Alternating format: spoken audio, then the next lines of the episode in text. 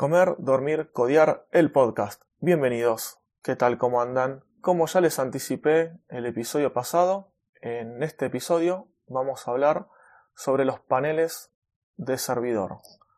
¿Qué fue lo que estuve probando? Eh, ¿Por cuál me decidí? ¿Y por qué? Les voy a contar cada uno de ellos, todo lo que, lo que fui haciendo, las pruebas que fui haciendo y demás. Para comenzar, les digo cómo era el, estado en ese momento y qué fue lo que me llevó a hacer estas cosas y todo. Bueno, como les decía, eh, lo que pasó, para contar lo que pasó, es que yo eh, no estaba del todo conforme con Apache y cómo lo tenía configurado eh, para usarlo de servidor web.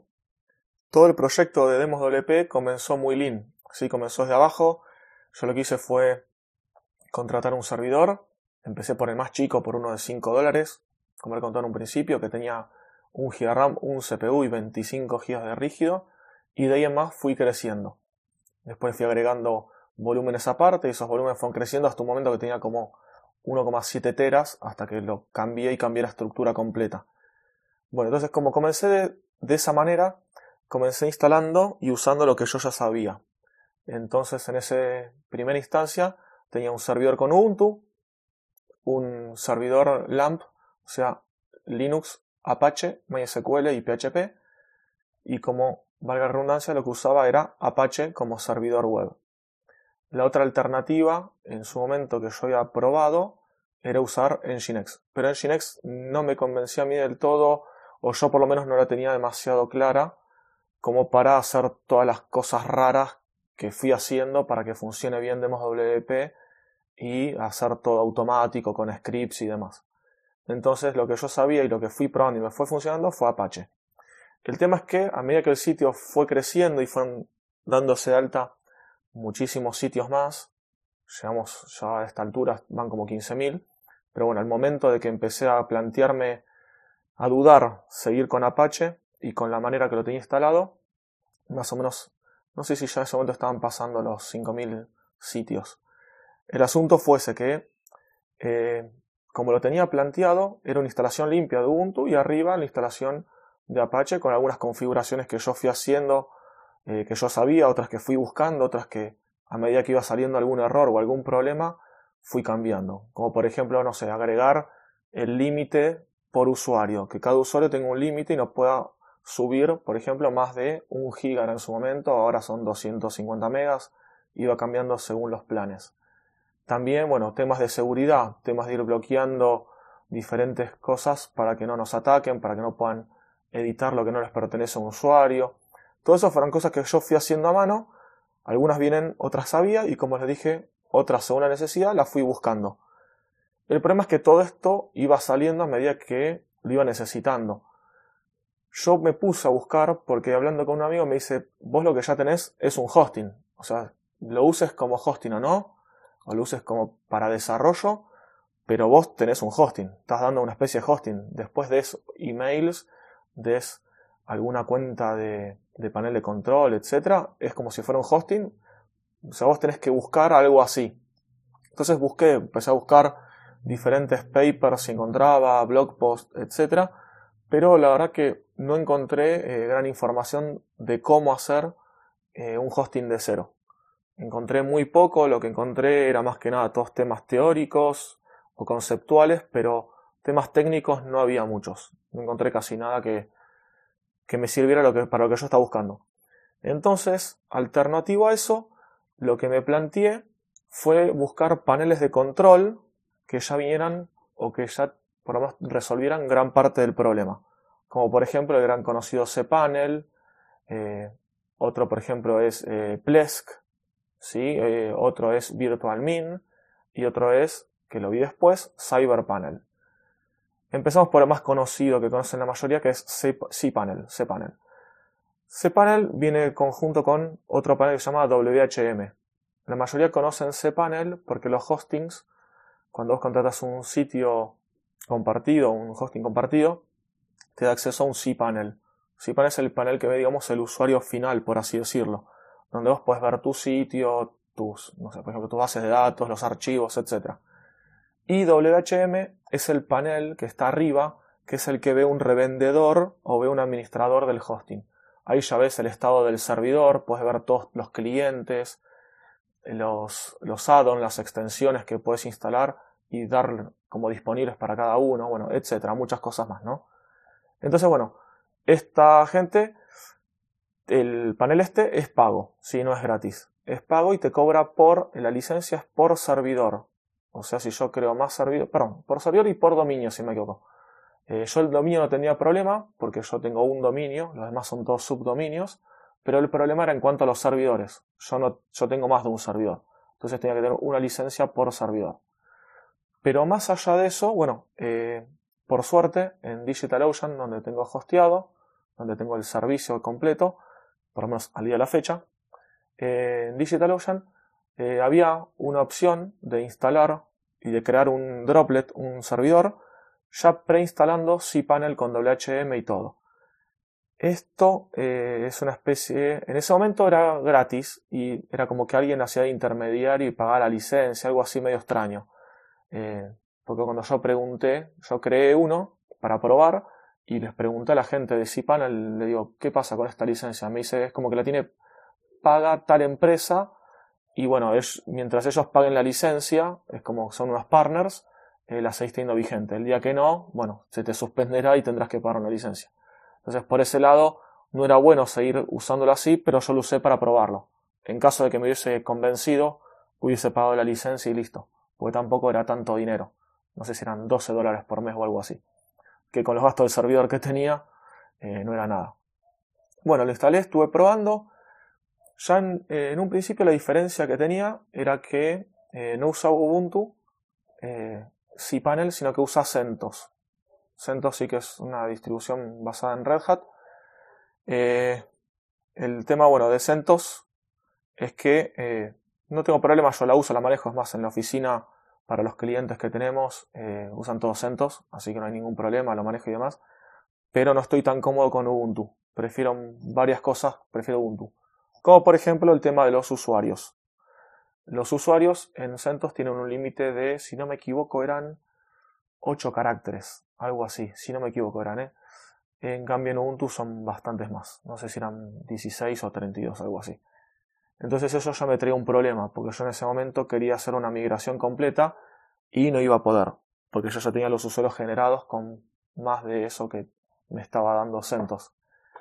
Eh, además de eso, bueno, había otros, otras limitaciones y otras cosas que fui probando eh, y que bueno, no me gustaban del todo de este panel. Más que nada, piensen que yo lo que tengo que hacer era automatizar todo y generar los sitios desde una consola mía, de un código mío, eh, generar los sitios y que después se generen acá. Además de que, ahí sí me acuerdo un par de cositas más. Primero que cPanel y WHM tienen muchísimas cosas que yo no iba a usar, pero muchísimas. Yo necesitaba un panel, que el usuario entre a un panel, que tenga cuentas de correo, que vea 80 extensiones, que pueda crear subdominios, alias, todo eso. Yo todo eso no iba a usar nada. Yo solamente iba a crear sitios, iba a crear subdominios con su base de datos, su espacio y no mucho más. Y una cuenta FTP. Entonces tenía muchas cosas, era muy pesado, ocupaba mucha memoria y CPU para cosas que yo no iba a usar. Y ya, algo más es que esto es casi todo era privativo, sino no usaba herramientas de software libre. O sea, si yo tenía algún problema con alguna de estas herramientas o algo, tenía que depender sí o sí de ellos. Entonces eso era algo que no me gustaba. Por ejemplo, un momento le no me acuerdo que consulté y me dijeron, no, para eso no viene incluido y tenés que comprar tal extensión. Entonces ese era un problemita que no, no me gustaría enredarme ahí. Más que nada, bueno, que en, en un principio. Después quizás si tenés dinero de sobre y demás, bueno, pagás el soporte, pagás todo extra y listo, no hay ningún problema. Bueno, después de esto, voy redondeando, voy a tratar de hacer más corto para no se enrede demasiado. El de Plesk lo probé y la verdad que no me gustó para nada. Probé si me pongo una prueba gratuita o, un demo que tenían y no me gustó para nada. Yo en realidad también los hosting que alguna vez probé, que probé, pasé por un montón de hostings, los que probé con Plesk no me habían gustado. Eh, y después también probé otro llamado VirtualMin. VirtualMin y WebMin es como un conjunto de dos paneles que son 100% eh, código abierto. Si querés podés pagar un soporte pero son poca la gente que lo mantiene y que da el soporte, entonces es medio raro. Yo hice algunas consultas. Eh, bueno, el tema es así. Yo agarré, lo instalé, lo probé, me gustó, funcionaba bastante bien. También tenía algunas cosas extras que eran medias al, al al pedo, como se dice, que yo no lo hacía usar. Pero bueno, lo estuve probando, andaba bastante bien, tenía casi todo lo que necesitaba, pero tenía el panel de control es medio engorroso, está como medio a la antigua hecho, ya de la interfaz eh, se nota que es bastante vieja y no me convencía del todo. Además de eso, había algunas cosas que no, que yo, digamos, yo cuando lo probaba hacía todas las pruebas, probaba el código que yo tenía, probaba esto por acá, limitar un usuario, bueno, y muchas cosas cuando funcionaba una cosa, otra no mandaba, y tenía que andar buscando, preguntando, y no había mucha y demasiada eh, documentación y comunidad. Entonces yo preguntaba algo en los foros que tienen y quizá me respondía uno, quizá no me respondía nadie. Tengo preguntas que hace varios meses que todavía ni siquiera me respondió nadie.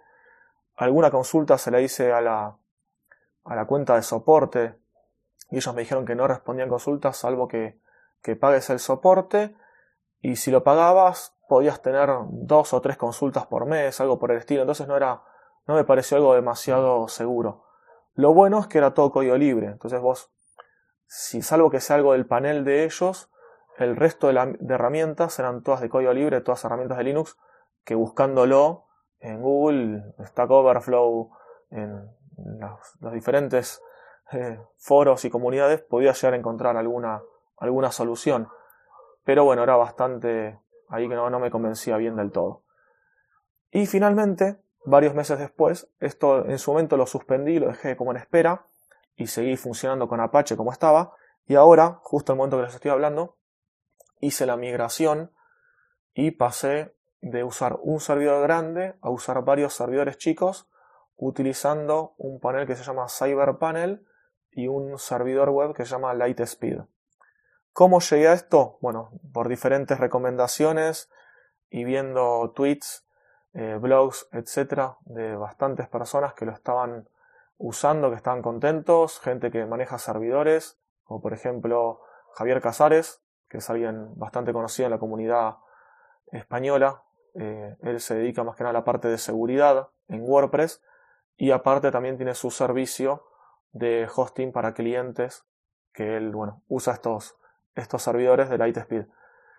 Entonces, bueno, estuve averiguando, estuve haciendo pruebas, estuve hablando con la gente de Lightspeed, la verdad que muy, muy buena onda me respondió hasta la, siendo que una señora, una persona, no sé si señora o, señorita, que es la CTO, o no sé si COO de la empresa, que también codea y demás. Y bueno, la verdad que muy buena onda, me dio acceso. Primero me respondió todo lo que yo le preguntaba por correo, por la parte de soporte. Luego me dio acceso y me dijo si quiera que entre por Slack, que le pregunte por Slack a ella o al equipo en los canales que tienen de soporte de Slack y la verdad que es espectacular. Y lo probé y me pareció, además de ya haber visto varias reviews, que andaba mucho más rápido que Apache, que Nginx, tenía todo lo que yo buscaba, o sea, tenía un panel de control simple, solamente con las cosas que yo necesitaba, el servidor funciona perfecto, tiene un CLI, o sea, tiene una consola, tiene un intérprete por la consola para yo poder ejecutar comandos y crear, por ejemplo, los sitios, darlos de baja, etcétera, como si fuera una API, pero por línea de comandos, que era lo que yo necesito, porque yo para crear los sitios, en su momento en Apache hacía todo a mano, creaba el virtual host, el archivito a mano, reiniciaba Apache, hacía todo, todo 100% a mano. Ahora, en cambio, acá, lo bueno es que tengo una interfaz por línea de comandos o una interfaz web donde puedo hacer todo. Entonces, eso me facilita bastante y lo tengo como estandarizado. Así que bueno, tenía todo eso, estuve haciendo diferentes pruebas, la licencia eh, es paga, pero tienen una licencia gratuita, eh, full, enterprise, para eh, servidores que tengan menos de 2, máximo, digamos, 2 GB de RAM. Entonces, eso es lo que yo por ahora tengo y me alcanza y me sobra para los micrositios que estoy haciendo, que después contaré en otro episodio cómo hice todo este cambio. Y si no, también esta persona me dijo que podía sponsorearme y darme la licencia, si tengo más de 2 gigas, darme la licencia gratis también. Así que la verdad que muy buena onda. Encontré todo lo que necesitaba y la verdad que ya van, ¿cuánto irán? 15 días más o menos, un mes casi, con este servidor web, con este panel, y la verdad estoy 100% conforme. Así que les recomiendo, si alguien tiene que elegir algún hosting que tenga light speed, se los recomiendo 100%. También lo bueno es que es una empresa moderna, una startup moderna, van con muchas cosas, eh, son pioneras en bastantes cosas. Por ejemplo, están ya probando HTTP3, están probando, están usando Quid, que es también otro protocolo para, para acelerar la carga de las webs. La verdad que tienen su propio caché para, para WordPress y para otros CMS. La verdad que son, están muy, muy adelantados y, y es muy bueno. Así que bueno, como les digo, se los recomiendo 100% si quieren ver, probar, eh, lo que quieran. Bueno, y esto es todo por este episodio. Después me voy a fijar a ver de qué puedo, hablar, de qué puedo hablarles en el próximo episodio. Nos estamos escuchando. Hasta pronto.